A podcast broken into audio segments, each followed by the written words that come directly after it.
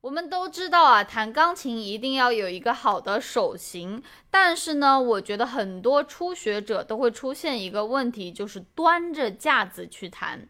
那首先呢，我先来给大家演示两种不同的演奏方法，大家可以在评论区告诉我哪一种看起来更正确。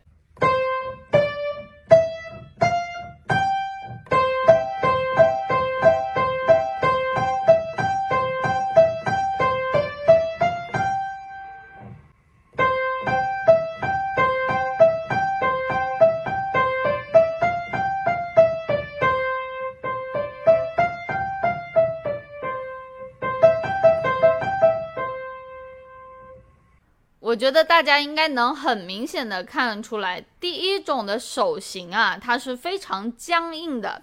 我们说的手型的架子非常好，就像你那个我们平时吃鸡爪鸭掌一样，它的这个掌都是撑住的。那你刚才第一种听起来就是这个状态。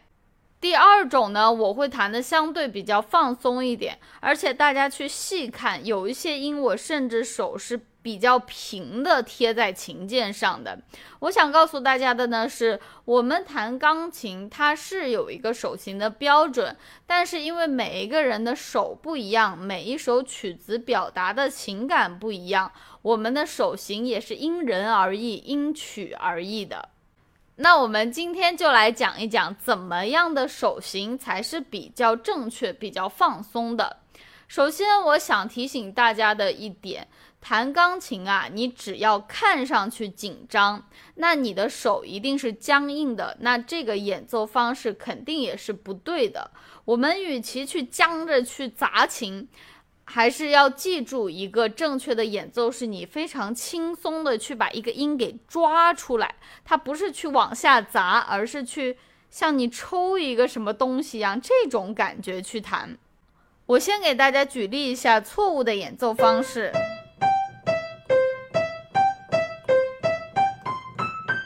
你整个人都是僵住的，大家会看到我一动不动的去弹。那我想说的，这样子的僵硬肯定是不利于你弹快的，也不利于你弹响的。那我们什么是正确的呀？我们看，你就好像一个手去抓东西一样，先用跳音去演奏。大家看我的手，有点是这样勾出来的。是这样子往外抽出来的，而不是我这样子，我不是往下的，我是有一个反弹的力，就像拍皮球一样，你的球一定是往下拍下去，它有个弹回来的，所以是想着琴键很烫，你要碰到这个键，你要马上提开来。当然呢，这个讲法非常的抽象啊，你还要结合手指指尖站立的内控力，以及你整个胳膊的力量。所以下一期视频我们的主题就是你在弹琴的时候，你的胳膊、你的手腕、手臂应该如何去运动，以及如何正确的快速放松。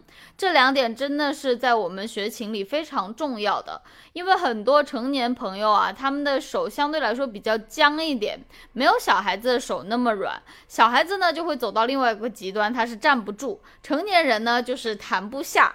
所以之后的视频，我再会跟大家聊一聊我们手臂的一个放松运动。那我们今天的分享呢，就先到这里。如果